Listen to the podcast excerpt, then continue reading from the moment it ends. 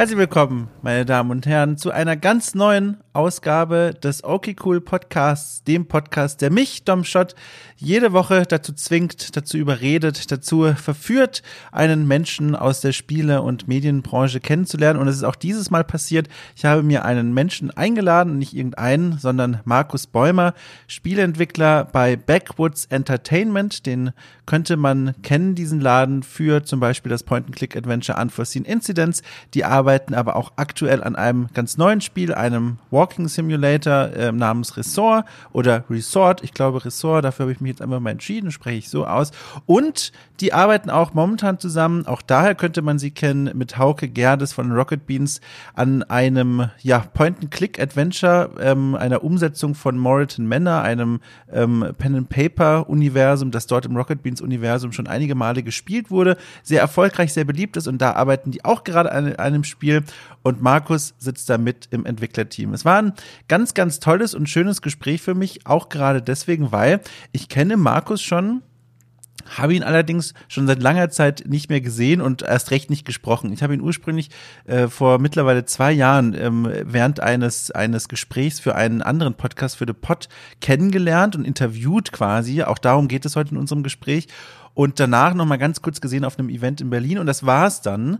Ähm, aber wir sind uns im Geiste nahe, behaupte ich jetzt einfach mal. und es war immer schön, mit ihm zu sprechen, wenn es denn mal geklappt hat. Und deswegen war es auch jetzt dieses Mal, das dritte Mal quasi, die dritte Begegnung zwischen uns. Eine sehr schöne Begegnung. Wir haben über eine ganz Vielzahl an, an Themen gesprochen. Es ging darum, was eigentlich Markus jetzt seit 2018 gemacht hat. Es war nochmal ein kleiner Rückblick auf Unforeseen Incidents, aber auch vor allem ein Ausblick auf Resort, was als nächstes kommt. Und hier kommt gerade als allernächstes erstmal wieder ein LKW. Die Menschen, die schon längere Zeit zuhören, wissen, dass vor meinem, vor meinem Fenster hier gerade eine zweite Hauptstadt gebaut wird. Ähm, dementsprechend laut ist hier auch gerade die ganze Zeit der Verkehr, obwohl ich achtfach gesicherte Fenstergläser hier einfach überall drin stecken habe. Ich weiß auch nicht, es tut mir sehr leid.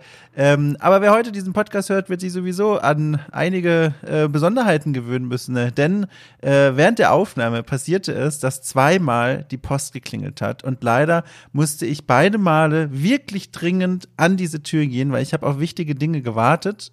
Ähm, und dann saß Markus äh, kurzzeitig alleine vom Mikrofon.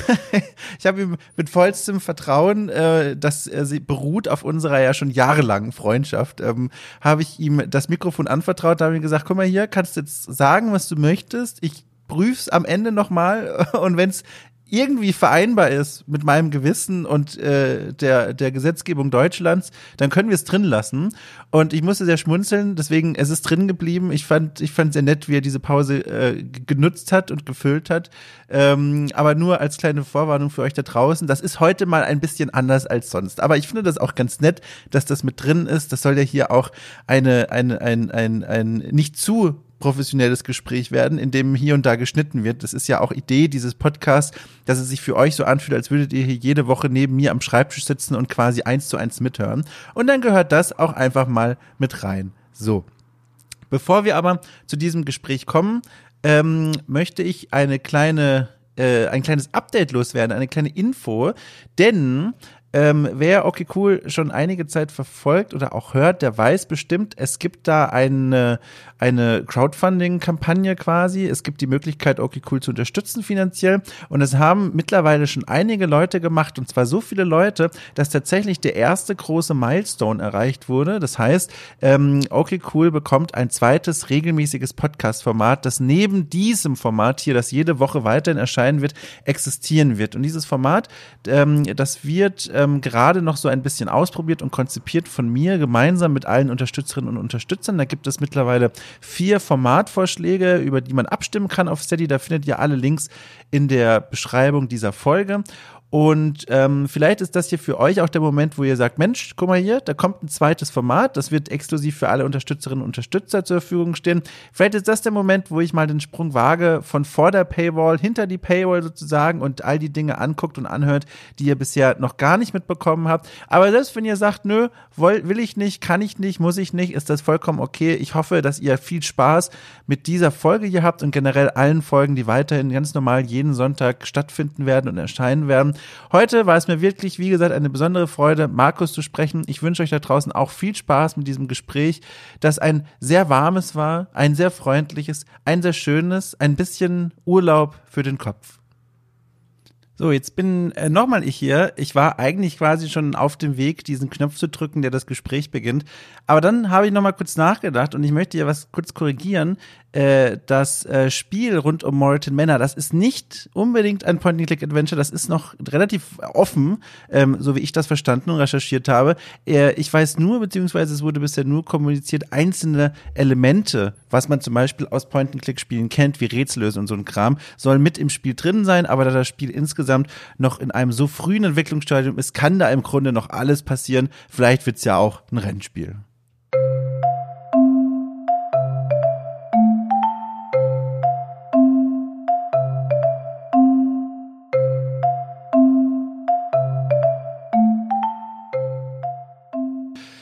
Oh, das war jetzt auch nochmal eine Herausforderung, ne? Das war, äh, das ist heute mein letzter großer Akt für diesen Arbeitstag und äh, das war, war jetzt gefühlt das Schwerste, diese Technik nochmal äh, zum Laufen zu kriegen. Dein letzter großer Akt ist um 14 Uhr. Ja, ja, ich habe es mir aber auch verdient. Ich möchte nichts hören. Ich habe äh, eine lange Woche gehabt und ich habe ähm, äh, heute mir gedacht, so nee, ich komme langsam, das kennst du bestimmt auch, an den, an den Rand meiner Kapazitäten, äh, mental, äh, psychisch. Ich muss jetzt heute aufhören und dann nutze ich einfach mal das Privileg der Selbstständigkeit, äh, auch zu solchen Uhrzeiten sagen zu können, nö, weißt du, dann habe ich nächste Woche zwar mehr zu tun, aber dafür heute ein bisschen durchlüften für den Kopf, für, für, für den Kopf. Ja, auf jeden Fall. Es gibt so Tage, da merkt man, es, es funktioniert nicht mehr. Oder wenn ich das, was ich jetzt anfangen würde, könnte ich wahrscheinlich morgen in äh, einer halben Stunde machen und jetzt brauche ich drei Stunden dafür, weil ich nicht mehr kann. Voll. Voll. Die große Kunst ist dann, zu, das zu erkennen und zu sagen, so, das ist hier die Sackgasse, da könnte ich jetzt rückwärts rausfahren oder ich bleib einfach stehen, steig aus und komme am Montag wieder. Ja. Und das ist die Kunst, die man lernen muss. Das habe ich, das, das war auch eine Lektion, die erstmal rein äh, geklöppelt werden musste. Ja, das kenne ich. Ja, ja. Aber sag mal, weißt du, was ganz aufregend für mich ist? Ähm, wir haben uns ja zuletzt, also es gab ja zwei große Momente, wo sich unsere beider Leben äh, überschnitten haben. Ähm, zum einen, 2018 habe ich nochmal nachgeguckt, da haben wir uns zum allerersten Mal quasi gehört. Ja. Ähm, da habe ich dich für The Pod äh, interviewt, für ein Postmortem zu eurem damals frisch rausgekommenen Spiel Unforeseen Incidents, diesem Point-and-Click-Adventure. Mhm. Und da saßen wir zusammen und wer das Format nicht kennt, da ging es ja darum, dass äh, wir beide, also ich meine, du kennst das Spiel sowieso und ich habe es dann auch gespielt und dann habe ich dir so Fragen gestellt, ganz viele. Und das war zum ersten Mal, dass ich dich gehört habe. Und das zweite Mal, dann haben wir uns nur noch mal gesehen. Das war auf letztes Jahr, war das glaube ich, ja. auf der EGX äh, hier in Berlin. Richtig. Und auch nur ganz kurz, ne? Ja. So. Weil du nicht so rar machst. Ja, ja. nee, das war tatsächlich, das war, ach, das war, lief alles wieder mal nicht so, wie ich es mir gewünscht hatte. Aber jetzt bin ich natürlich, ich, ich stelle jetzt diese riesengroße Frage, weil das interessiert mich jetzt auch selbst. 2018 haben wir zuletzt gehört bei diesem Postmortem. Was ist seitdem in deinem Leben passiert? und jetzt darfst du dir selber die Schwerpunkte und die Stationen raussuchen, die dir da so einfallen. Aber es interessiert mich wirklich, wo du da jetzt deine Schwerpunkte setzt. Das ist ja eine sehr breite Frage, möchte ich ja, ja fast sagen. Als 2018, als wir gesprochen haben, da kam unser erstes Spiel gerade raus. Mhm. Oder ist es gerade rausgekommen, ne? Und ganz ähm, frisch. Ganz frisch, ja. Seitdem haben wir angefangen, ein zweites Spiel zu machen äh, mhm. mit einer Förderung. Dann haben wir angefangen, ein drittes Spiel zu machen, obwohl das zweite noch nicht fertig ist, äh, auch gefördert. Ach, wirklich? Dann, ja, ähm, dann, dann haben wir schon äh, das zweite Spiel, das, das zweite Spiel heißt Resort, das haben wir schon mal, da haben wir schon mal eine Demo mhm. von ausgestellt, da ist auch ganz, ganz viel äh, passiert, da werden wir bestimmt noch drüber sprechen und äh, das ist, das ist alles passiert und was jetzt neulich passiert ist, ich bin umgezogen. Das ist auch seitdem passiert.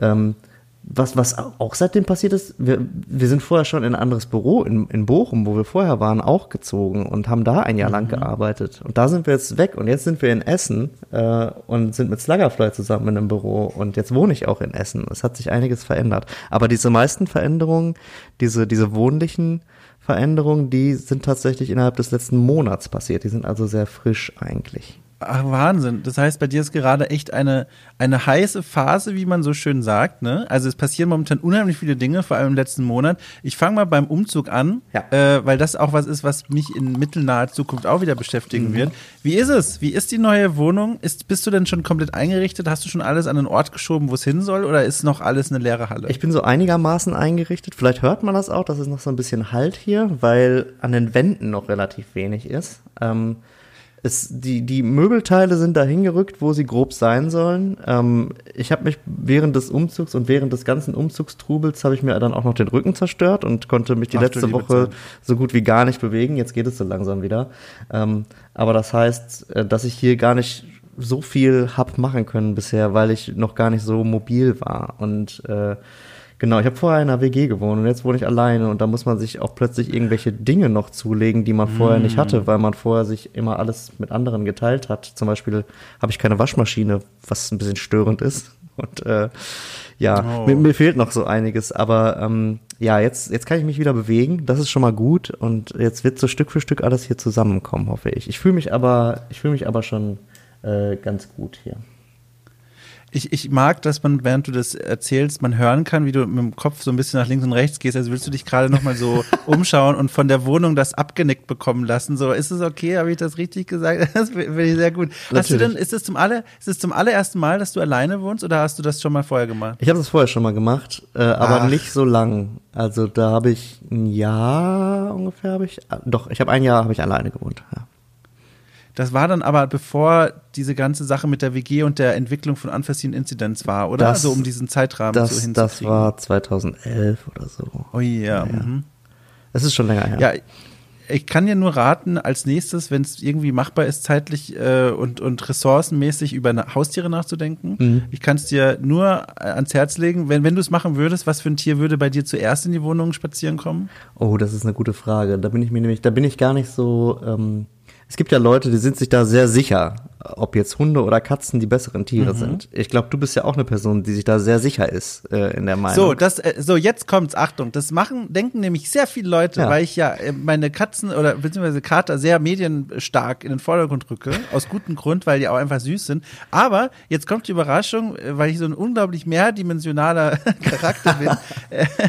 ähm, äh, ich mag Hunde genauso gern auch. Also äh, das war hier tatsächlich mehr so eine, also gar nicht so eine super bewusste Entscheidung, jetzt unbedingt unbedingt jetzt die Katzen hier reinzuholen oder die Kater, aber ich komme mit beidem sehr gut äh, klar und das überrascht immer wieder Leute äh, auf so eine Art, wo ich dann sage, das ist ja, also so, bin ich, komme ich denn so sehr rüber als Katzenfanatiker? Also. Nee, ich glaube, es ist einfach so, dass es einfach super verbreitet ist, dass sich Leute äh, eher zum einen oder anderen hingezogen fühlen oder mhm. das eine oder andere gut finden.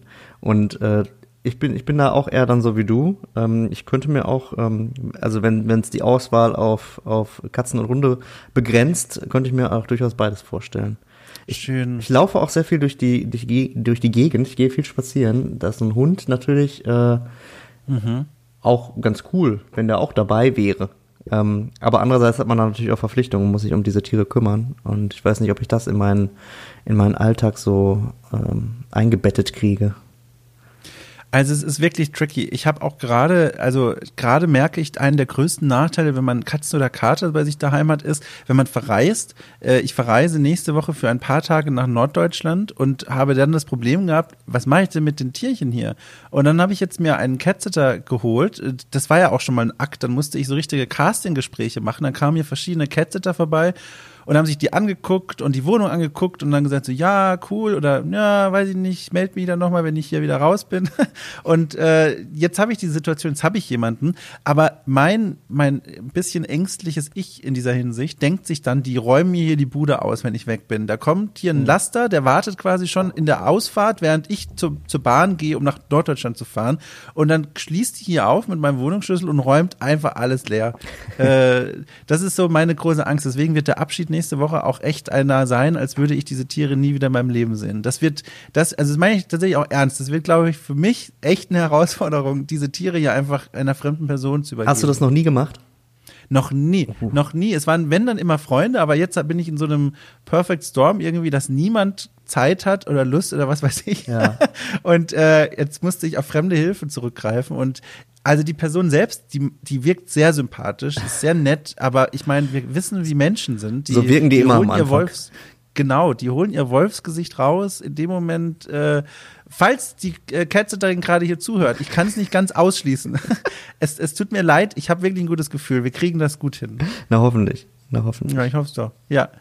Ja, aber, aber spannend. Äh, hier, ähm, das wusste ich nämlich noch gar nicht. Post, äh, Quatsch, äh, das will ich gleich sagen. Äh, Resort, das eine Spiel, das habe ich ja schon auf dem Schirm. Das ist eins, was mich privat schon mal sehr interessiert, wieder Point and Click. Ähm, auch wieder ein spannendes Setting von dem, was man schon gesehen hat. Aber das dritte, was ist denn das dritte dann? Also Resort ist auch kein Point and Click. Äh, Ach du liebe Zeit. Falsch. Runter von der Wunschliste direkt. falsch. Ja. was ist es denn? Resort ist so, ähm, also am ehesten vergleichbar mit, mit sowas wie Firewatch, glaube ich. Und jetzt, Oh. na gut, jetzt werden viele sagen, ja, sieht ja auch so aus. Also es ist optisch auch vergleichbar, glaube ich. Aber Ja. auch mit so moderneren narrativen Spielen generell, mit sowas wie Oxenfree oder ähm, es gibt so viele. Äh, und und ähm, das ist halt ein narratives Spiel, also es ist sehr story-foku- story-fokussiert, es gibt keine Puzzle diesmal. Äh, es ist in 3D und ähm, man spielt eine Schriftstellerin, die in einen kleinen Ort kommt, der davon bedroht ist, von einem Kometen zerstört zu werden. Aber die Bewohner des Ortes wollen nicht weg. Und sie kommt halt hin, um herauszufinden, warum, beziehungsweise sie schreibt darüber. Und äh, darum geht's dann halt auch. Also man redet mit den Leuten, das ist schon mal der Unterschied zu vielen Spielen, die viele Walking-Simulatoren nennen, dass da eben andere Charaktere in der Welt sind und dass man auch verzweigte Dialoge hat mit denen und ähm, dass man eben entscheidet, was man als nächstes tut, wen man als nächstes interviewt, was man sich als nächstes anschaut. Also es ist eine offene Welt, in der man sich frei bewegen kann und ähm, die es zu entdecken gilt. Und äh, das ist eben äh, ist schon sehr anders als Unforeseen Incidents war und wie jetzt klassische Point-and-Click-Spiele sind. Ach, da bin ich ja völlig falsch gewesen. Ich kann mir auch gar nicht so richtig erklären, warum ich das. Ich war mir sehr so sicher da offenbar, dass ich das nicht mal nochmal recherchiert habe, weil ich mir ganz sicher war, ja klar, es ist ein Point and Click. Vermutlich einfach, weil mein, weil mein müder Kopf sich gedacht hat, Mensch, den Markus hast du ja kennengelernt als Entwickler eines Point and Clicks. Äh, und deswegen ist völlig klar, dass das nächste auch eins wird. Das kann Anders kann sein. ich es mir nicht erklären, ja. Und das dritte Spiel? Das dritte Spiel ist äh, ein Spiel, was wir mit Hauke Gerdes und den Rocket Beans zusammen machen. Und zwar ein Spiel zu Morat Manor, falls ihr das was sagt. Ja, klar, natürlich. Ah, das ist ja, stimmt. Ich glaube, davon habe ich auch was mitbekommen, dass da schon die ersten ähm, sogar Concept Arts gezeigt wurden, Ja. oder? So wie man sich das ein bisschen vorstellen kann. Ja. Krass, wie spannend. Wo soll ich anfangen? Ich weiß gar nicht, wo ich zuerst da rein, reinstoßen soll. Vielleicht direkt dort. Erstmal, wo, wo, wo seid ihr denn gerade? Wie weit ist es schon, kann man es schon anfassen quasi? Ähm, von was sprechen wir da gerade? Wir sind in einer ganz ähm, interessanten Phase, glaube ich. Wir haben nämlich uns entschieden, bei Resort die Game Engine zu wechseln. Wir haben Resort angefangen mit Unity zu bauen, weil wir Unforeseen Incidents auch mit Unity gemacht haben und weil wir das halt konnten, einigermaßen. Und dann hat man mehr und mehr gemerkt, dass die Unreal Engine äh, vielleicht doch äh, naja, ein Versuch wert wäre, das mal damit äh, sich, sich zumindest anzugucken, wie es denn damit so wäre, weil das eben ein Spiel ist, was in seiner Art, wenn man Unreal beherrschen würde, damit besser gebaut werden könnte. Und ähm, also das haben wir halt irgendwann im Laufe des letzten Jahres rausgefunden. Was wir halt gemacht haben, ist, wir hatten eine Prototypenförderung von der Film- und Medienstiftung NRW und haben den Prototypen mit Unity gebaut und dann ja auch schon bei der Gamescom gezeigt und schon das erste Feedback bekommen. Und das war auch alles ganz cool, aber nach der Gamescom haben wir uns da mal hingesetzt und geguckt, äh, wie wir die Sachen, die wir da innerhalb von ein paar Monaten zusammengeschraubt haben, dass es irgendwie funktioniert auf der Messe, ähm, ein bisschen robuster und stabiler kriegen. Und ob das dann auch auf Konsolen funktionieren würde. Und äh, die Sache ist so ein bisschen, wir sind ja ein sehr kleines Team von drei Leuten, die die Spiele bauen. Und äh, da muss man sich, wenn man solche Spiele macht, die doch schon so ein bisschen größer sind, halt auch irgendwie, ja, muss man halt gucken, wie man das schafft. Und in unserem Fall war das bei Resort so, dass wir schon auf einige Plugins auch zu, äh, zurückgegriffen haben aus dem Unity Asset Store, was dann ganz gut ist und dann funktionieren die Sachen schnell. Aber dann waren da eben auch schon viele Sachen dabei, die wir so auf lange Sicht, glaube ich, nicht benutzen konnten und die eben auch so nicht funktioniert haben auf der Switch zum Beispiel. Und ähm, wir haben uns das alles angeguckt und haben uns so die Tasks aufgeschrieben, was alles noch so getan werden müsste, damit es vernünftig läuft und was wir alles so programmieren müssen und äh, uns parallel schon so ein bisschen mit Unreal auch beschäftigt, weil klar war, dass Unreal halt eine Engine ist, mit der man offene 3D-Welten, in der Third Person Charaktere rumlaufen, ähm, das ist halt alles drin. Das ist halt, das sind halt die Features, die die Engine hat, weil die mhm. Epic damit Spiele macht, die da, die genau das brauchen. Und vieles, was wir für in, innerhalb von Unity programmieren müssten, ist halt eigentlich schon da. Das, das große Problem ist, sowas ist immer nur in so einer sehr komplizierten Umgebung wie einer Game Engine, äh, muss man das alles erstmal lernen und verstehen, wo ist überhaupt der Knopf, den ich drücken muss, damit das jetzt funktioniert und wie heißt das da alles und wie funktioniert das. Und dann haben wir lange überlegt, uns das lange angeguckt und irgendwann beschlossen, wir wechseln zu Unreal, weil einfach ähm, die, die Grundlage für so ein Spiel viel besser ist, wenn man es beherrschen würde. Und äh, weil es auch das bessere Spiel damit wahrscheinlich wird. Es wird viel besser aussehen, glaube ich. Wir haben relativ schnell die ersten visuellen Tests machen können. Und da sieht man halt schon, dass wir innerhalb der Unreal Engine leichter dahin kommen, wo wir hinkommen wollen mit dem Spiel. Und äh, genau, deshalb haben wir die gewechselt. Und dann hast du, hast du die nächsten Fragen, so von wegen, was kostet das denn? Wie lange dauert das denn? Wo kommt denn das Geld her dafür eigentlich? Und wir haben es irgendwie geschafft, ähm, frei genug zu sein. Das heißt, wir haben keinen Publisher aktuell, äh, der jetzt irgendwie mit Milestones um die Ecke kommt und sagt, bis dann und dann muss das und das fertig sein, sondern wir können gerade noch so ein bisschen selber planen und haben eigene Freiheiten und können halt sagen, okay, mit dem, was wir haben, machen wir erstmal weiter, so weit wie wir kommen. Wir haben natürlich Verpflichtungen, weil wir auch von der Filmstiftung weitere Förderungen bekommen haben, auch für die Produktion. Das heißt, das muss schon fertig werden und das muss auch mit dem, was wir haben, fertig werden. Aber wir haben es auf jeden Fall hinbekommen, äh, die Freiheit zu haben, dass wir äh, dass wir das eben zu Ende bringen oder, oder, oder weitermachen können mit Unreal, sag ich mal, und dann eben auch in eine Form bringen können, die, ähm, wo man vielleicht später dann nochmal zu einem Publisher mitgehen kann. Äh, vielleicht auch nicht, wissen wir noch nicht, aber wir haben es geschafft und äh, jetzt haben wir die letzten Monate viel damit verbracht, überhaupt diese Engine zu lernen und das, was wir schon mal gebaut haben, nochmal zu bauen, aber mit Unreal. Und äh, das ist jetzt so langsam, so langsam sind wir an dem Punkt, wo wir die Sachen, die wir schon drin hatten, alle wieder drin haben und wo wir aber auch eben verstanden haben, wie die Engine funktioniert, so einigermaßen zumindest, um das zu bauen, was wir erstmal bauen wollen. Und ähm, können jetzt eben die Sachen, die wir uns vorgenommen haben, den Content halt jetzt mal wirklich einbauen. Und äh, das ist der, der Stand bei Resort. Also wir haben quasi, wir sind jetzt inhaltlich ein bisschen zurückgegangen von der Gamescom-Demo quasi, weil wir nicht so weit sind, wie wir da. Wir haben keine spielbare Demo innerhalb von Unreal, aber in den nächsten Wochen wird es, glaube ich, irgendwann den Stand dann auch komplett erreichen, dass man tatsächlich auch was spielen kann und dann geht es darum, die Geschichte komplett einzubauen. Habt ihr schon ein Zeitfenster, wann das Ding dann im Laden stehen soll quasi? Das ähm, weiß ich nicht. Weil da, da kommt ja noch die, die andere interessante Frage dazu, was ist mit der, was ist denn mit diesem anderen Projekt, was da auch noch gibt? Ja, genau, da, da wollte ich nämlich noch danach direkt fragen, weil wenn man diesen Zeitrahmen dann kennt, jetzt ist natürlich die Frage, wie passt denn auf das alles noch das zweite Parallelprojekt äh, Molten Männer obendrauf? Ja, das ist, das ist die gute Frage. Also vorher, wir hatten einen Plan, äh, der Plan, den wir ursprünglich hatten, äh, da haben die beiden Projekte besser hintereinander gepasst, sodass man bei Resort erst einen gewissen Stand erreicht und dann bei Morton Männer anfängt. Aber dieser gewisse Stand, den wir uns da erhofft haben, den haben wir jetzt natürlich nicht, weil wir alles über den Haufen geworfen haben um das Spiel besser mm. zu machen. Und jetzt muss umgeplant werden und jetzt müssen wir schauen, dass wir dann doch es schaffen, parallel mehr an zwei Projekten zu arbeiten, was natürlich dann mit drei Leuten eine ganz schöne Herausforderung ist. Und das geht auch nicht. Ja, das glaube ich. Also wir werden, wir werden da das Team vergrößern müssen an irgendeiner Stelle, in irgendeiner Form. Äh, es ist noch nicht komplett klar, wie genau und in welchem Umfang. Es ist schon klar, an welchen Ecken und Enden wir da Hilfe brauchen. Und da werden wir Leute dazu holen und ähm, das dann hoffentlich parallel schaffen. Es ist halt auch so, dass die zumindest die Grundlage für beide Spiele. Wir werden jetzt beide Spiele mit Unreal machen, so wie es aussieht. Und die Grundlage ist in beiden Spielen sehr, sehr ähnlich. Also sind beide Story Games, die beide auf dem gleichen Dialogsystem basieren. Und äh, wenn ich jetzt an dem einen Spiel innerhalb der Game Engine an, an was arbeite, Seite, was dieses Dialogsystem betrifft, dann mache ich das für beide Spiele. Also kommt man bei beiden voran. Jetzt ähm, kann natürlich aber nicht für beide Spiele gleichzeitig äh, eine Grafik erstellt werden oder mhm. Musik oder sowas. Und deshalb muss man dann, man muss, glaube ich, echt gut planen und gut darauf achten, ob man in seinem Plan bleibt und wie das so funktioniert. Wir werden das auch versuchen, viel zu, äh, zu dokumentieren und möglichst offen ähm, zu kommunizieren, damit man das halt auch mal sieht, wie, wie sowas, wie so ein Experiment ja irgendwie auch funktioniert. Und ähm, ich, ich bin selber gespannt. Aber abhängig davon, wie das so läuft, das werden wir jetzt, ich glaube, in diesem Jahr noch ganz viel dazulernen, weil wir jetzt eben Unreal so langsam einigermaßen beherrschen und jetzt so langsam wirklich anfangen können, die Inhalte einzubauen und dann so langsam sehen. Wir haben natürlich einen Plan gemacht, da steht natürlich drin, bis wann was dauern soll.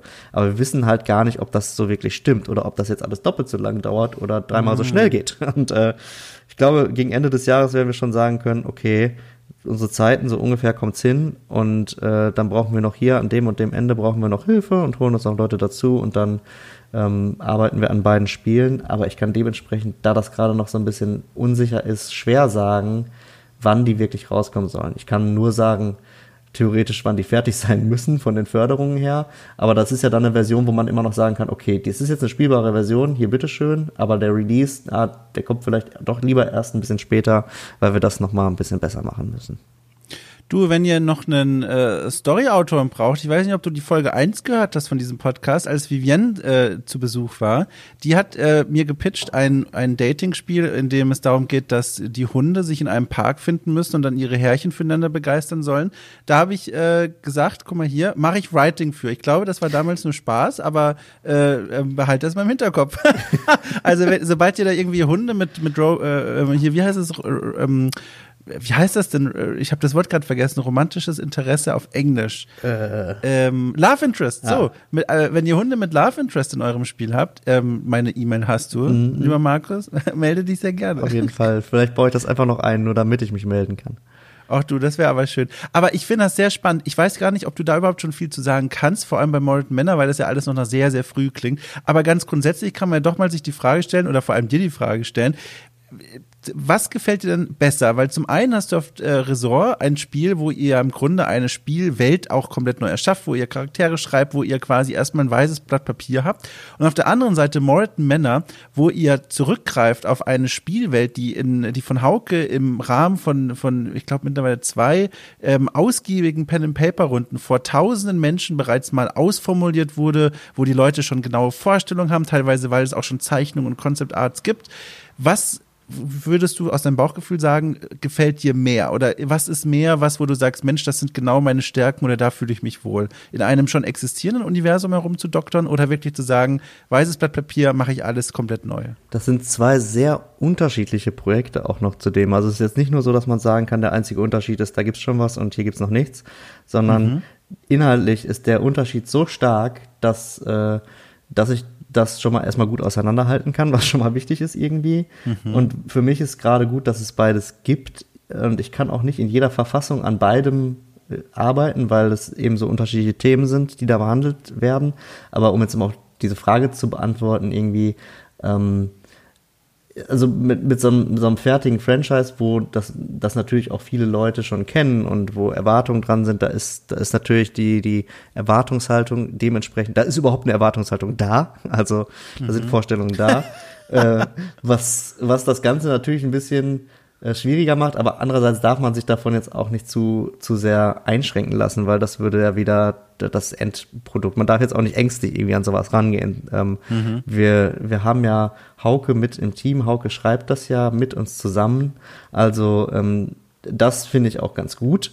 Da, da kann dann nachher keiner sagen, äh, ihr habt das Franchise, ihr habt das alles kaputt gemacht. Nee, dann mhm. hat Hauke das auch selber mit kaputt gemacht. Und äh, das, wenn, wenn halt der Originalautor dieses ganzen, ähm, äh, dieses ganzen Settings dabei ist, dann entschärft es das ja extrem. Und äh, ich habe mir das alles gut angeguckt und äh, habe, glaube ich, ein gutes Gefühl dafür bekommen, wie diese Welt so funktioniert und ich fühle mich ganz wohl da drin zu schreiben. Und es ist ja jetzt auch so, dass schon sehr im Mittelpunkt natürlich steht, ähm, was, was da so passiert ist, beziehungsweise die Charaktere aus den Pen and Paper Runden stehen halt sehr im Mittelpunkt. Gleichzeitig muss man natürlich auch darauf achten, dass man das nicht zu sehr in den Mittelpunkt rückt, um nicht äh, Leute, internationales Publikum zu verschrecken, die das überhaupt gar nicht mhm. kennen. Also man darf jetzt da nicht nur auf Fanservice gehen irgendwie.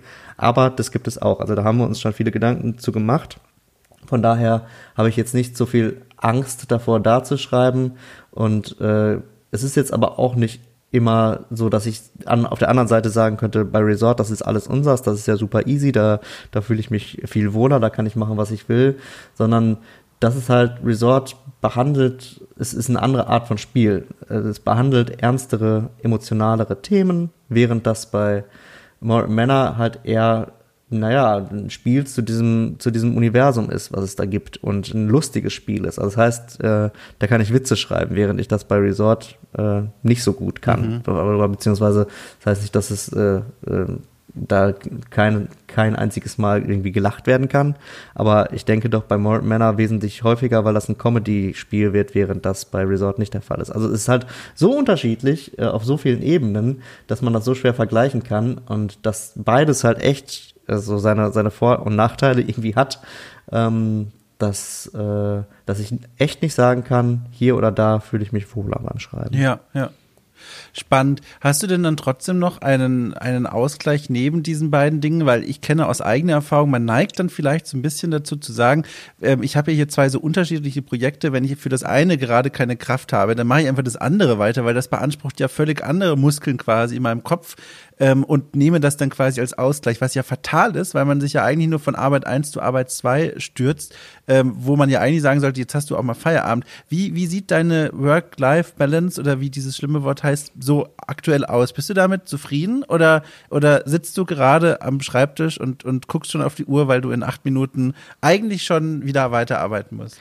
Also aktuell ist ganz gut, glaube ich. Äh, ich es, es, es ist ja sogar noch schlimmer. Ne? Ich könnte ja sogar auch noch sagen, okay, ich, mir fällt hier und da nichts mehr zum Schreiben ein, dann fange ich jetzt an zu programmieren.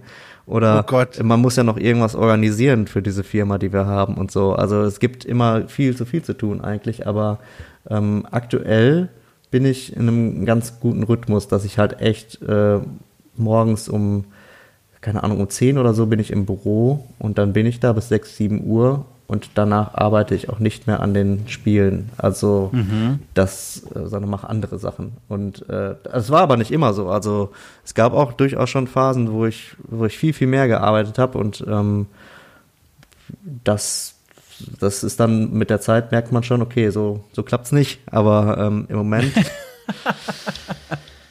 im Moment ist ganz okay.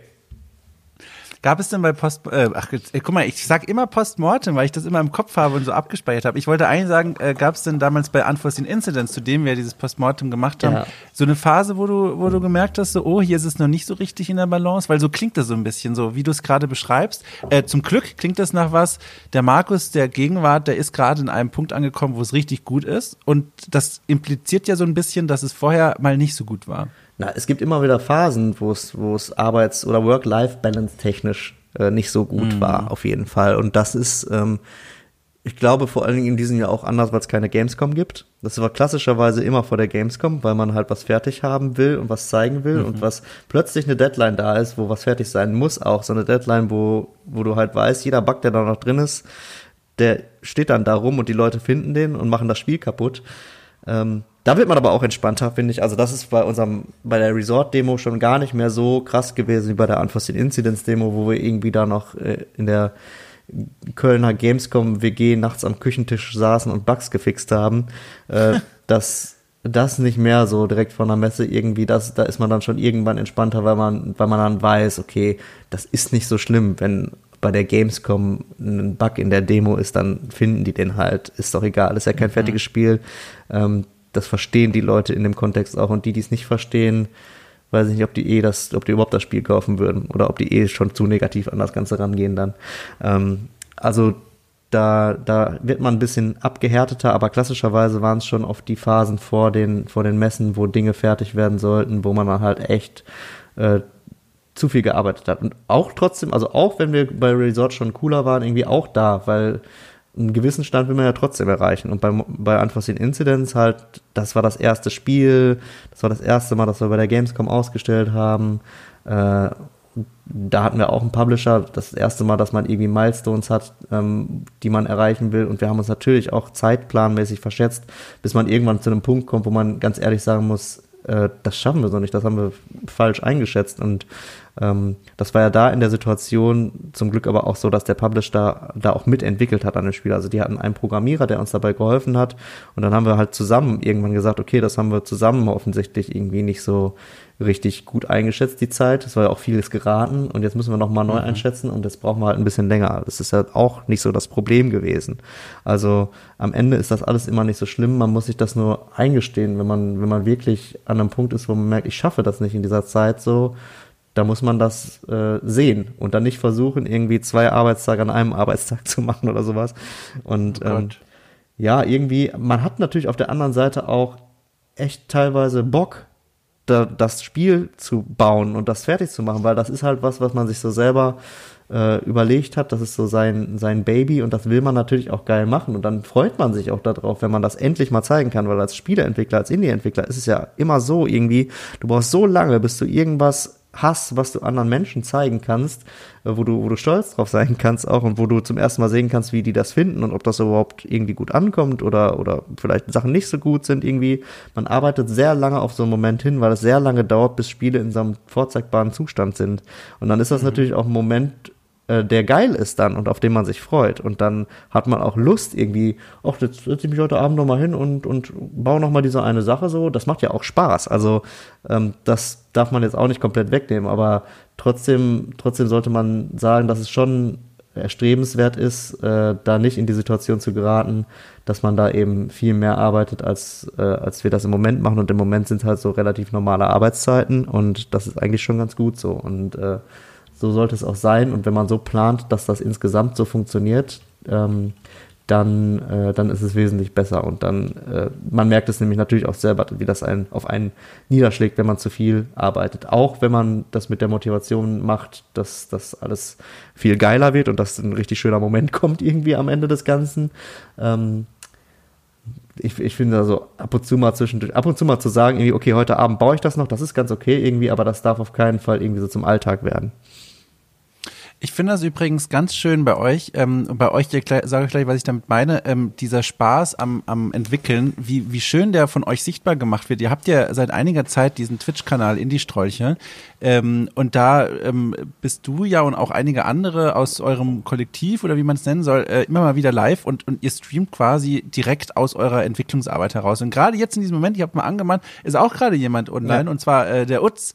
Und der, äh, der streamt auch gerade, wie er gerade an dem Spiel rumschraubt. Und das ist total spannend, finde ich, weil selbst für Leute, ähm, also manchmal werden da, wird da gefachsimpelt unter Streamern und Zuschauern, als müsste man wirklich da jetzt eine Ahnung von haben. Aber für mich als jemanden, der da nur sehr rudimentär was davon versteht, vor allem von diesen technischen Dingen, ist es auch immer sehr interessant, weil man dann einfach mal sieht, wie das eigentlich so gemacht wird. Wie macht man denn in Unity, keine Ahnung, äh, eine kleine, kleine Struktur von irgendwas oder wie, wie baut man denn so eine Mission oder sowas? Und das finde ich ist eine super coole Sache, dass ihr gesagt habt, wir machen das so ein bisschen transparent, was mich natürlich zu der Frage führt, warum? Weil es ist ja nicht so, dass das jetzt, äh, dass ihr da rumsitzt und sagt, ihr habt momentan wenig zu tun, vielleicht sollten wir noch einen Twitch-Kanal starten. Ne? Das ist ja noch obendrauf. Habt ihr, habt ihr euch gedacht, das ist vielleicht eine, weiß ich nicht, eine, so ein cooler Marketingarm für uns so ein bisschen, den wir dann auch für andere Sachen benutzen können? Oder, oder was, oder was, was für eine Idee steckt da dahinter? Das ist es auch irgendwie, aber das würde nicht funktionieren, wenn man da nicht Spaß dran hätte an dem, was ja. man da macht. Und das ist, glaube ich, so das, was im Vordergrund steht, einfach der Bock, das zu machen.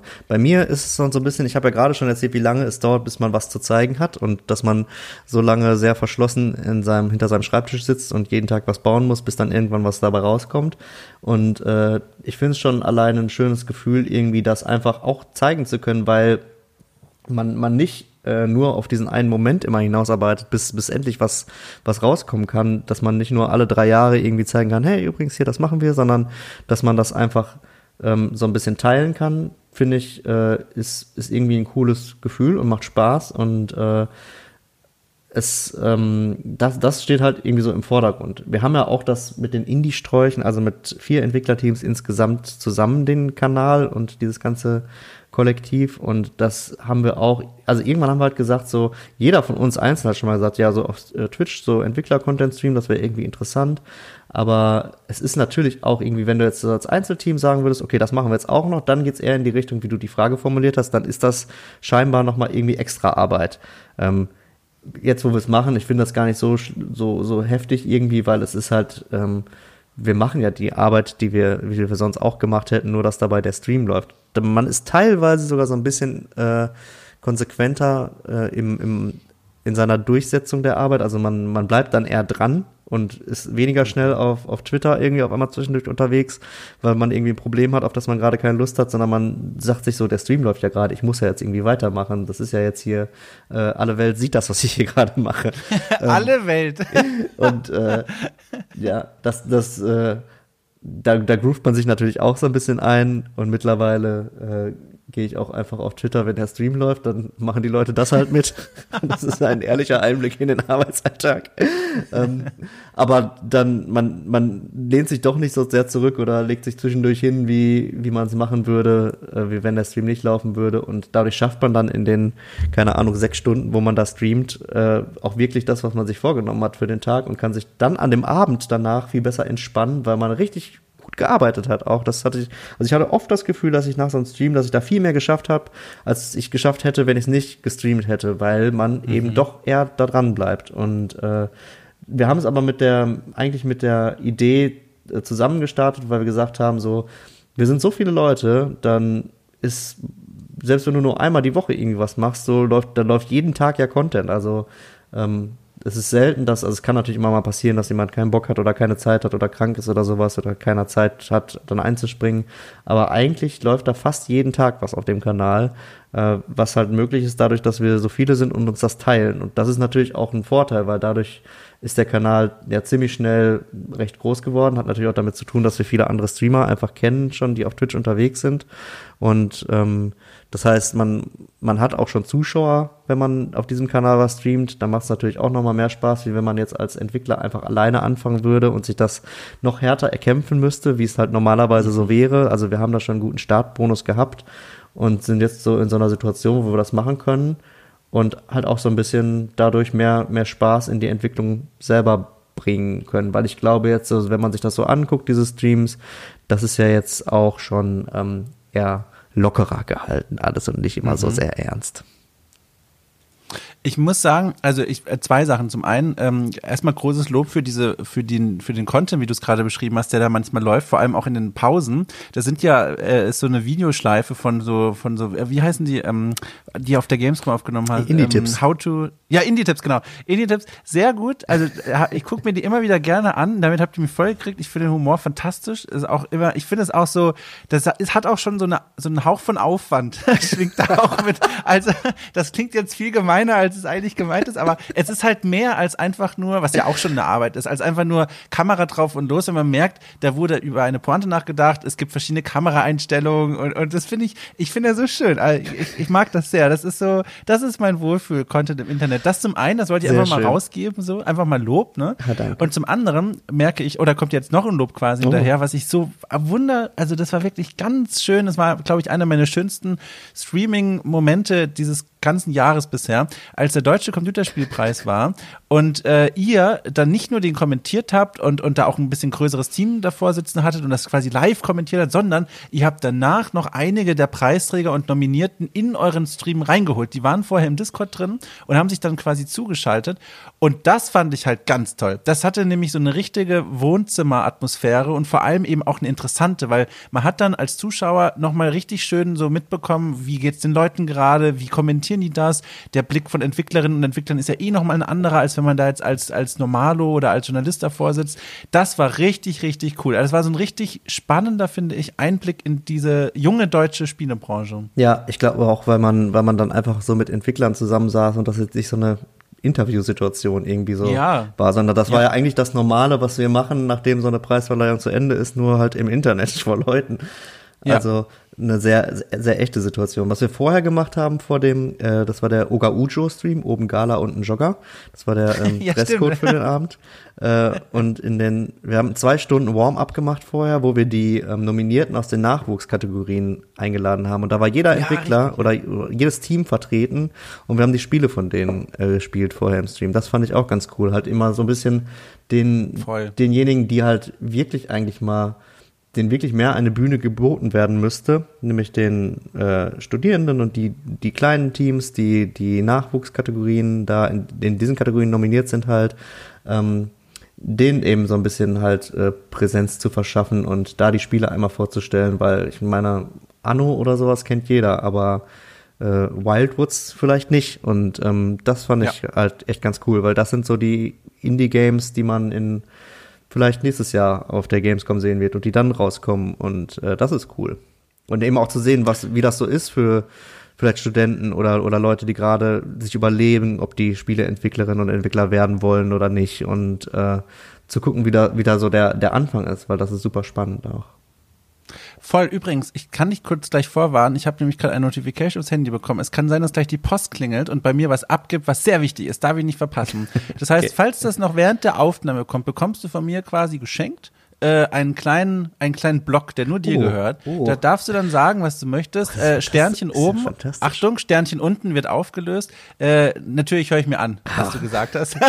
also Ach, wenn ich es am Ende auf. schneide, werde ich natürlich Kontroll hören. Aber ähm, er, also stell dir vor, du bist äh, das Kind auf dem Spielplatz, aber die Mutter oder der Vater, die sitzen noch am Rand und gucken. Mhm. Das heißt, du denkst, du bist in deiner kleinen Welt und kannst machen, was du möchtest, aber in Wirklichkeit gibt es immer noch an der Seite die Person mit der Macht. Äh, ja. äh, genau. Ich, ich nehme ja, also ja auch auf, also wenn du das rausschneidest, veröffentliche ich das einfach.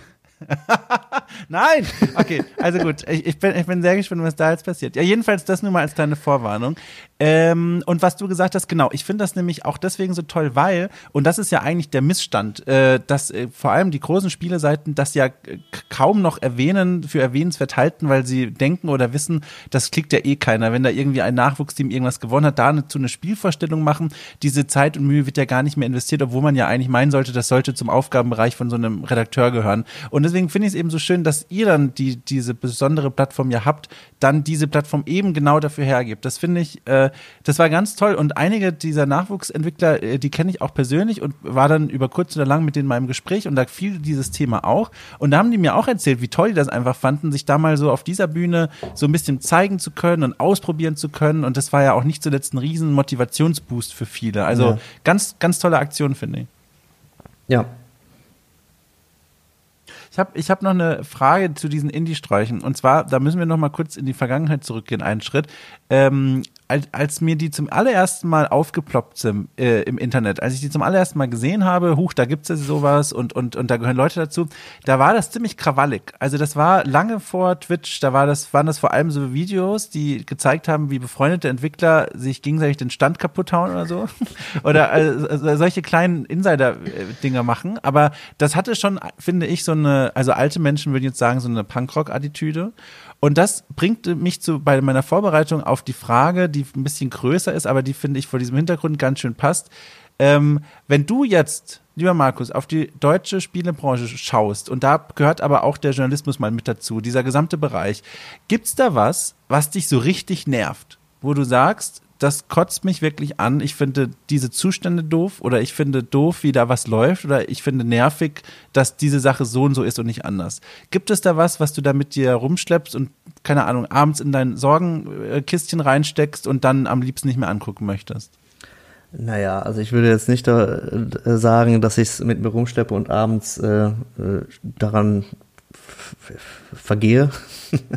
Aber mhm. es, es wurden, ich bin ja auch Hörer dieses ähm, wunderbaren Podcasts hier und hier wurden ja auch Themen schon besprochen, die, äh, die dann natürlich sofort mir in den Sinn kommen, wie Sexismus in der deutschen Spielebranche oder generell in der Spielebranche oder ähm, festgefahrene Strukturen, äh, auf die man vielleicht einfach keinen Bock mehr hat. Also mhm. ähm, da, da fällt mir schon vieles ein, aber ich bin ja eher auch so im, im Indie-Bereich, im äh, Bereich von kleinen Entwicklern irgendwie so unterwegs und äh, das, was, was, was, was da irgendwie kritisiert werden kann, trifft, glaube ich, vor allen Dingen auf ähm, größere Studios zu. Ich, ich weiß es nicht, ich will da jetzt auch nichts Falsches sagen, wenn ich da irgendwas nicht weiß, aber ähm, wenn ich mir so die Indie-Entwickler-Szene angucke in Deutschland, das sind ja auch die meisten Leute, kennt man ja auch irgendwie, also die Entwickler kennen sich untereinander, ähm, dann ist das eigentlich ein sehr, sehr schönes Miteinander und äh, es ist ein Miteinander von Entwicklerinnen und Entwicklern, die sich gegenseitig helfen,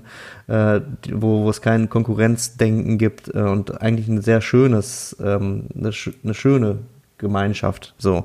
Ähm, wenn, mhm. Und von, von diesem größeren äh, von drumherum. Oh, Entschuldige, jetzt oh. müssen wir kurz eine Werbepause oh. machen. Einen Moment, ich bin gleich wieder zurück. Oh, Dom Schott ist weg und der Podcast gehört mir. Ähm, da muss ich kurz Werbung machen für, äh, für den Twitch-Kanal www.twitch.tv slash Indiesträuche, wo alle Hörerinnen und Hörer dieses Podcasts bitte einschalten und, und abonnieren oder folgen zumindest, das sollte reichen. Ähm, denn da gibt es wunderbaren Content Tag für Tag. Äh, das sollte man sich nicht entgehen lassen. Ich glaube, wer da reinschaltet, dem ist die Glückseligkeit, ähm, dem liegt die Glückseligkeit offen. Also Twitch TV slash Indie-Sträuche für tollen, äh, spaßigen Content. Da einfach mal reinknipsen. Ähm, das kann ich empfehlen. Jetzt ist er weg. Was, was bekommt er wohl? Das ist jetzt die nächste, die nächste große Frage. Was bestellt sich ein Mann wie Dom Schott, ähm, was so wichtig ist, dass, dass es die, die Podcast unter, oder den Podcast unterbrechen darf hier? Was ist es wohl? Ja.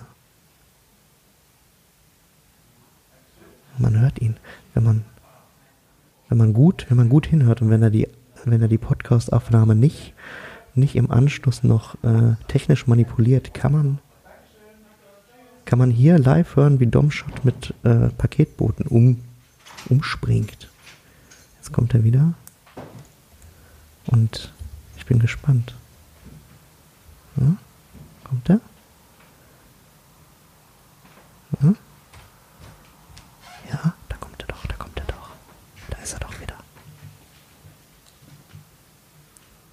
So, da bin ich hey, wieder. Hey, da bist du ja wieder. Na, das, äh, wie lange, äh, alles gut? Ja. Und selbst?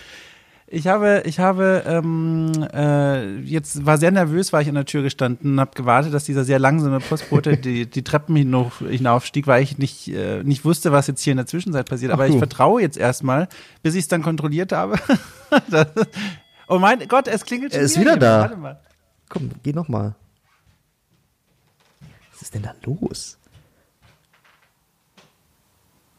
So oft klingelt bei mir im ganzen Jahr niemand. Also wie gesagt, Twitch TV slash Indie-Sträuche. Ähm, gönnt euch das mal. Toller Content für jung wie alt. Ähm, gute Laune. Volles Programm. Einfach mal, einfach mal rein. Mhm. Da, Ach, da, da bin ich wieder. wieder. Also äh, Lass mich mal ganz kurz eine Entschuldigung an die Hörerinnen und Hörer da draußen aussprechen, dass ich jetzt zweimal diesen Podcast äh, unterbrechen musste, beziehungsweise nicht da war. Aber es ist ja noch ein bisschen Corona-Nachwehen und äh, die Leute sitzen alle daheim und warten scheinbar auf super wichtige Post und haben, davon haben sie auch sehr viel bestellt und dann möchte ich nicht der Arsch sein, der sich quasi versteckt. Ach, das war sagt, Nachbarspost. Nein, nein. Ja, genau. Jetzt eben hat es der Nachbar abgeholt, und, der daheim war, bei dem die Post einfach nicht geklingelt hat. Und kannst du liegen, was die Post für dich war? Äh, das kann ich gerne erzählen. Äh, und zwar, ähm, aber wir kommen gleich wieder zu diesem Thema zurück, zu dem ich dich gefragt habe, weil da haben wir dich ja leider jetzt unterbrochen. Ähm, ich habe ähm, mir vor einigen Monaten ein Tattoo stechen lassen an einer Stelle, bei der es sehr unangenehm war, am Handballen. Und ähm, ein Problem am Handballen ist, dass dieses Tattoo äh, oft nochmal nachgestochen werden muss. Und das habe ich jetzt gemacht. Und die Creme, die ich dann zur Pflege brauche, die war schneller leer, als ich gedacht habe. Und deswegen ähm, habe ich dann noch so eine Notfallcreme bestellt, die Aha. jetzt heute angekommen ist. Und weil das so super wichtig ist, musste ich da leider hinrennen äh, und das entgegennehmen. Also eine große Entschuldigung an die Leute da draußen. Es ist aber auch so ein bisschen ein Statement von mir, das jetzt drin zu lassen, denn ja. äh, bei allen Podcasts, die ich normalerweise produziere als freiberuflicher Mitpodcaster, würde man an dieser Stelle jetzt erstmal verärgert aufschnauben, dann einen Timecode notieren und das dann an den Cutter oder Ach, die Cutterin weitergeben und sagen, guck mal hier, genau, guck mal hier, raus damit und wir tun so, als wäre das nie passiert. Und ich sage einfach, nö, das ist hier, als würden die Menschen da draußen quasi bei uns auf dem Schoß oder daneben sitzen, wo sie wollen und zuhören und sagen, Mensch, das ist doch hier wie, wie echt. Ja, äh, das ist wie auf unserem so. Twitch-Kanal, Dom. Ja, aber da wusste ich auch noch nicht, dass zweimal ich hier unterbrochen werde. Ich habe mit einmal gerechnet und jetzt ist es schon ein bisschen viel. Zweimal bisher, hoffe, ja, mal gucken, was noch passiert. Ja, ja. Aber ähm, jetzt muss ich mal kurz den Bogen quasi spannen zurück. Ähm, weißt du denn noch, was du gesagt hast, bevor ich zum ersten Mal unterbrochen wurde? Da ja, waren ja. wir, da hattest du gerade äh, gesprochen von der deutschen Spielebranche und den guten Sachen. Ich habe von den guten Sachen gesprochen und ich habe da auch angefangen darüber zu sprechen, dass bei den von den schlechten Sachen ich das nur so am Rande mitbekommen kann. Aber ihr habt das auch beim letzten Mal schon, glaube ich, besprochen, dass eben äh, beziehungsweise war das, das war der Moment, bis zu dem ich den Podcast gehört habe von von, Ach, von dem letzten Mal. Mhm. Ähm, als du mit Anne gesprochen hast und äh, darüber gesprochen wurde, dass international äh, Missstände wie Sexismus in der Spielebranche viel eher angesprochen wurden, äh, als das innerhalb von Deutschland jetzt irgendwie der Fall war. Äh, mhm. Und ähm, genau, man, man bekommt am, am Rand vielleicht nur Sachen mit, aber ich glaube, also die wirklichen Sachen, die unter diesem Rand geschehen, äh, da, da gibt es noch viel mehr mitzubekommen. Und das ist, das ist natürlich was, was, was, was stört oder generell, dass, dass man schon merkt, dass es eine sehr, ähm, dass es eine Branche ist, wenn man auf, auf, auf einige, es gibt so Events, wo man schon merkt, dass es da viele, also der, der Männerüberschuss und was viele Männer da von sich selber denken, ähm, ist was, wo man, wo man sich denkt, oh nee, komm, ich gehe jetzt lieber nach Hause oder ich hänge lieber nur mit meinen Freunden hier ab und mhm. gehe dann so schnell ich wieder kann. Und ähm, das ist aber dann halt auch das, was ich mache irgendwie. also mit meinen mhm. Freunden eben äh, abhängen und ähm, das Ganze irgendwie so halt am, am Rande so mitbekommen. Und ähm, ja, es ist, es vielleicht sind es Themen, die, die mehr angesprochen und thematisiert werden müssten in, in der Öffentlichkeit irgendwie. Aber äh, man merkt auch, wenn ich darüber rede, so genau weiß ich es auch gar nicht, weil ich immer nur merke, okay, ich finde hier, dich finde ich vielleicht jetzt gerade nicht so cool, dann tschüss, so, weißt du? Mhm. Und, und dann bin ich gar nicht in solchen, solchen Themen, äh, die, die wirkliche Missstände sind, drin, sondern dann begebe ich mich eher halt viel mehr in meine Comfortzone und äh, hänge mit anderen Indie-Sträuchen ab und mache blöde Witze so. Und äh, das, ähm, ja, also wenn man, wenn man wirklich etwas mitbekommt, was offensichtlich schlecht ist, dann, dann würden wir auch irgendwie dagegen unsere Stimme erheben, sicherlich, aber es, ist, es passiert, glaube ich, noch viel äh, im Verborgenen. Mhm, mh. Ich habe auch das Gefühl, es ist tatsächlich generell auch eine gar nicht so schlechte Empfehlung, vor allem für zum Beispiel Abgänger von der, von der Game Design Uni oder so, die jetzt zum allerersten Mal aus diesem geschützten oder mehr oder weniger geschützten Unirahmen rausgehen auf den echten Arbeitsmarkt, dass man denen sagt, macht, baut euch vielleicht einen Freundeskreis auf, so eine Art Backdrop, so eine Comfort Zone Backdrop, mit denen ihr auch solche Events besuchen könnt, weil genau wie du beschreibst, das sind dann so, so kleine Gruppen, mit denen man sich, wo man sich verlassen kann einfach. Das sind dann Leute, die man, die man sehr gut kennt und, und ähm, äh, mit dem man vielleicht auch eng befreundet ist und wo man, wo man sich verlassen kann. Und ich glaube, das ist was, was, was glaube ich gar nicht so, so doof ist, im Hinterkopf zu behalten, oder? Ja, also das, das ist ja auch wirklich so, dass wenn man jetzt als Indie-Entwickler startet, also ich kann ja auch eigentlich immer nur von dem erzählen, was ich so gemacht habe und wie in dem Umfeld, in dem ich mich bewege, weil außerhalb dessen habe ich ja wenig Erfahrung. Also wenn man so ein eigenes Spielestudio startet und die anderen Indie-Entwickler dann kennenlernt, die man ja das fängt dann meistens irgendwie so an, wenn man sein Spiel zum ersten Mal ausstellt, vielleicht bei der Indie Arena Booth oder irgendwo anders oder auf irgendwelchen Events, wo man dann mit den Leuten abhängt, die, die eben auch sowas machen wie man selber. Dann lernt man sich kennen und dann fängt man an, auch abends weiter miteinander abzuhängen und so und dann freundet man sich halt irgendwann. Und das ist schön, weil das ist halt was, was äh, ich glaube, viele Leute, die, die in den Beruf gehen, ähm, nicht haben, weil was passiert denn, wenn du irgendwie deinen Uni-Abschluss hast und du hast deinen ersten Job und der ist vielleicht in einer anderen Stadt und dann ziehst du dahin und dann kennst du da niemanden außer die paar Leute, die du jeden Tag immer siehst, mit denen du zusammenarbeitest und das ist, sind jetzt auch nicht die Leute, die du dir ausgesucht hast, dass du die kennen mhm. willst, so. Und dann kenne ich das auch von anderen Leuten irgendwie, die dann halt wenig Freunde um sich herum haben plötzlich. Und bei uns ist es halt tatsächlich irgendwie so, dass wir uns in so einer, in so einem Kosmos bewegen, der halt irgendwie mehr so ist, als würde ich jetzt in eine andere Stadt gehen, um da äh, zu studieren. Und dann lerne ich da 100 Leute kennen, äh, die in meinem Studiengang sind und ähm, mit einigen komme ich klar, mit anderen nicht irgendwie, aber dann bilden sich auf einmal also du hängst mit, mit Leuten in deinem Alter zusammen irgendwie ab und es bilden sich neue Freundschaften irgendwie und du hast halt weiter, weiterhin um dich rum, wenn man das so, so macht, wie wir das gemacht haben, äh, eine relativ große Gruppe von gleichgesinnten Menschen, mit, äh, mit denen mit denen zusammen es sich leb zu leben lohnt.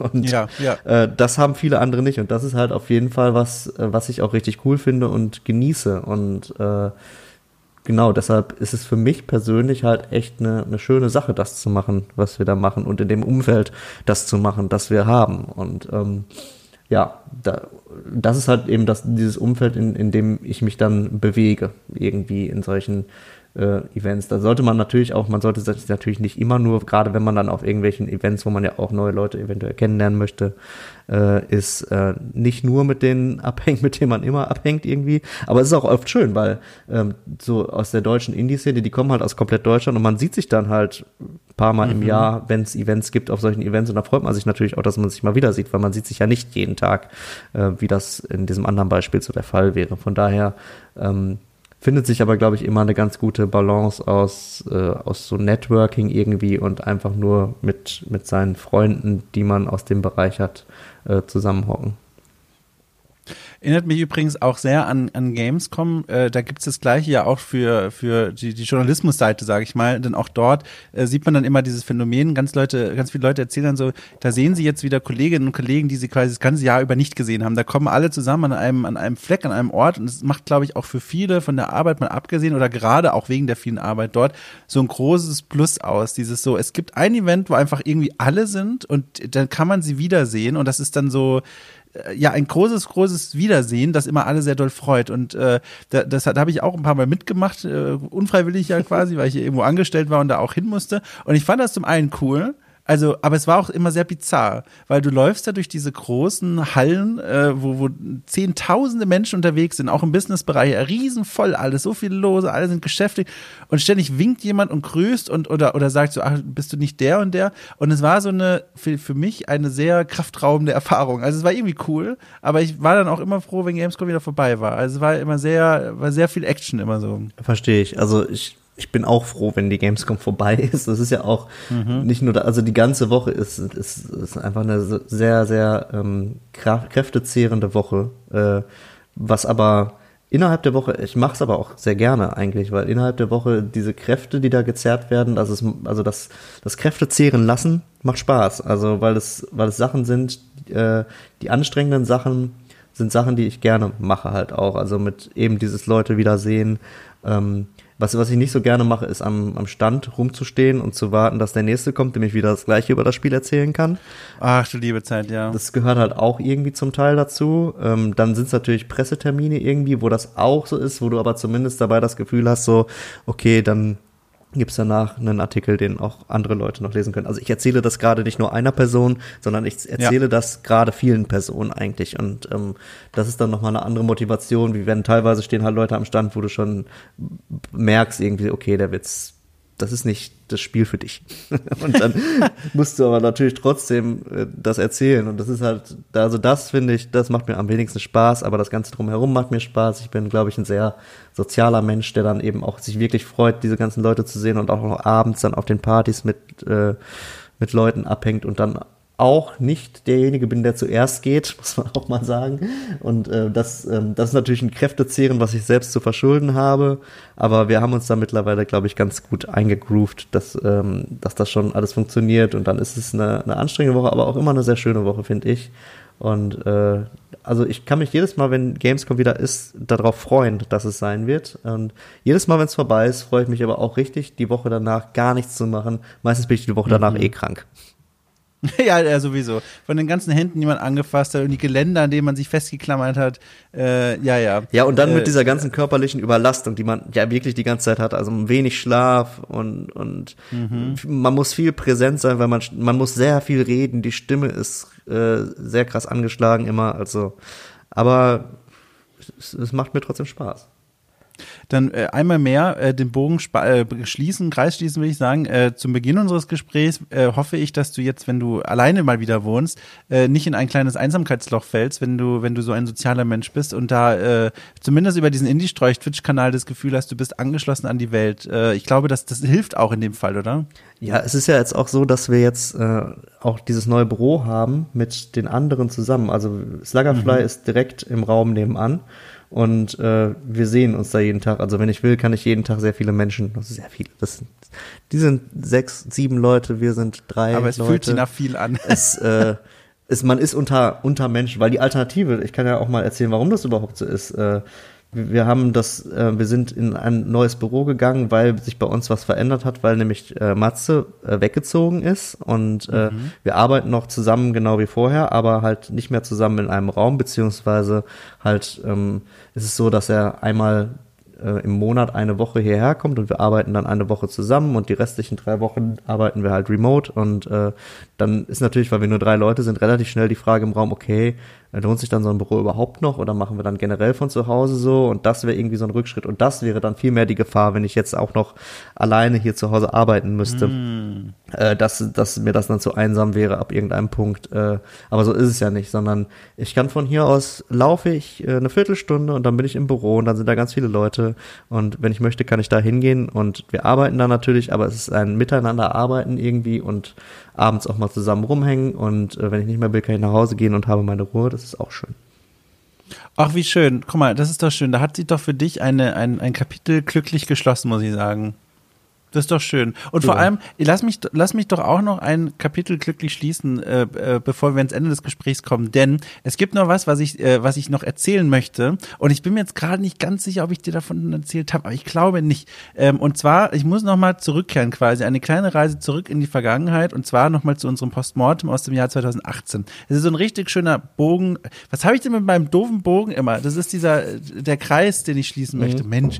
Äh, ähm, und zwar das Postmortem ähm, das ist, was ich jetzt erzähle, für dich glaube ich gar nicht so spannend, aber für mich äh, ist es nochmal toll, das jetzt mal ausgesprochen zu haben, zwei Jahre später. Und wie gesagt, ähm, äh, gibt Signal, wenn ich dir das schon mal erzählt habe, aber ja. andererseits vielleicht ist es für die Leute da draußen ja auch interessant. Und zwar, dieses Postmortem war ähm, eine der ersten großen Aufgaben für mich, als ich in diese Podcast-Welt eingestiegen bin. Also wo ich, das war noch zu einer Zeit, wo ich berühmterweise leider äh, bei meinem Mikrofon gedacht habe, dass der, dass der Transportschutz der Popschutz sei. Ja. Ähm, da hatte ich dann ganz lange über Jahre hinweg dumpfe Audioqualität, weil ich das Mikro nie richtig ausgepackt hatte, weil ich dachte, es muss so sein. Also das ist auch, naja. Und das war so eine meiner großen ersten Aufgaben, dass mir gesagt wurde, so, du darfst dich jetzt hier mit einem Entwickler zusammensetzen. Also ich hatte das vorgeschlagen, aber die haben gesagt, kannst du machen. Und frag den über sein Spiel aus und so. Und die Leute wollen das und jenes vielleicht hören, das wäre vielleicht spannend und so. Frag doch mal danach und danach so.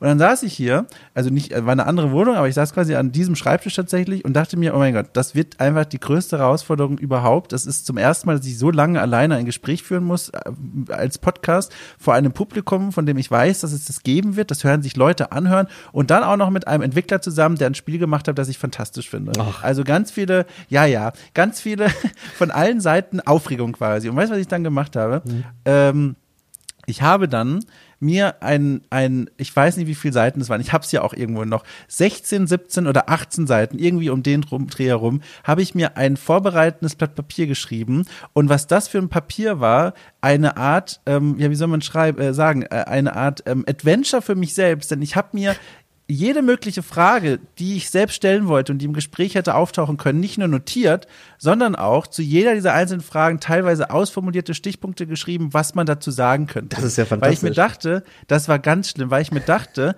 wenn ich so aufgeregt bin und es da verkacke, das möchte ich nicht. Deswegen bereite ich mich lieber wie vor wie auf eine Doktorarbeit Verteidigung. Und, und was hast du gerade gesagt? Das gibt es noch? Hast du diese Notizen noch? Ich habe das tatsächlich noch. Oh, das würde ich, ich aber sehr gerne sehen.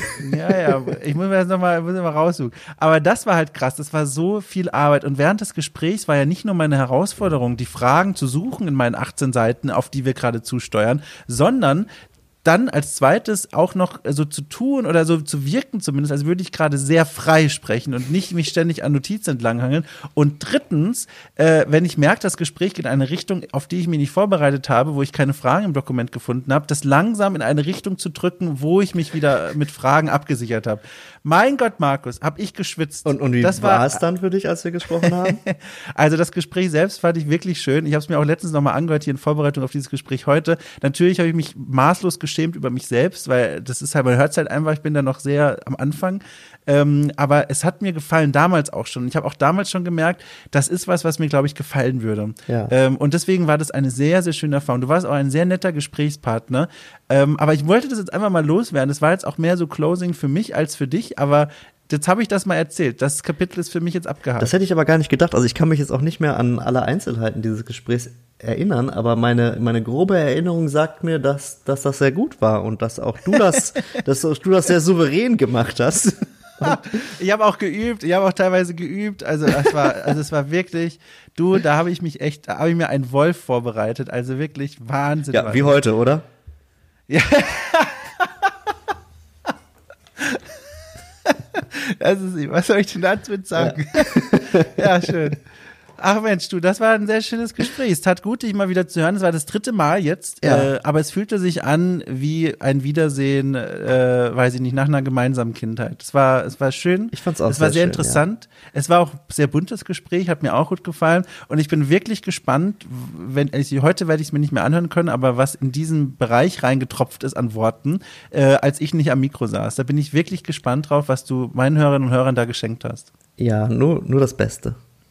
Mhm. Mhm. Gut, also, falls ihr da draußen einen äh, 30-sekündigen Piepton gehört habt während der Aufnahme, ihr wisst, dass es dann die Zeilen von Markus nicht mehr ra rausgeschafft haben aus dem Ether oder was auch immer. Ich, ich glaube, die naja. werden drin bleiben. Ich bin da ganz zuversichtlich.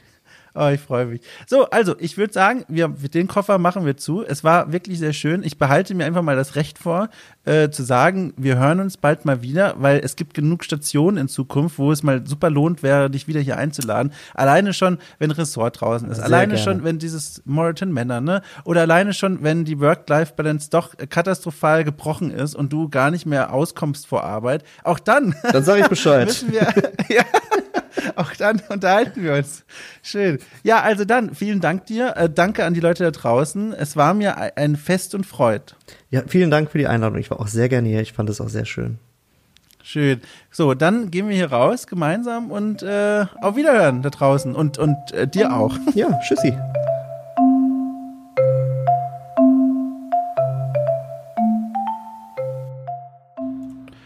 Und damit ist auch dieses Gespräch äh, eingesackt. Äh, es war eine tolle Begegnung mit Markus, den ich hoffentlich als nächstes erstmal wieder live und in Persona sehen darf. Ich hoffe, euch da draußen hat es auch so sehr gefallen wie mir. Wenn das der Fall ist, dann geht doch gerne mal bei iTunes oder wie das heute so heißt, ähm, in das Verzeichnis von Okay Cool und gebt diesem Podcast gerne ein paar Sternchen und ein paar nette Worte. Darüber freue ich mich, aber darüber freuen sich auch andere, die dank eurer Bewertung diesen Podcast entdecken können. Oder schaut euch die Crowdfunding-Seite von Okay Cool an. Auf Steady findet ihr alles hier in der Folgenbeschreibung. Ansonsten würde ich sagen, vielen Dank. Es war mir mal wieder ein Vergnügen und wir hören uns nächste Woche in aller Frische äh, und gute Laune.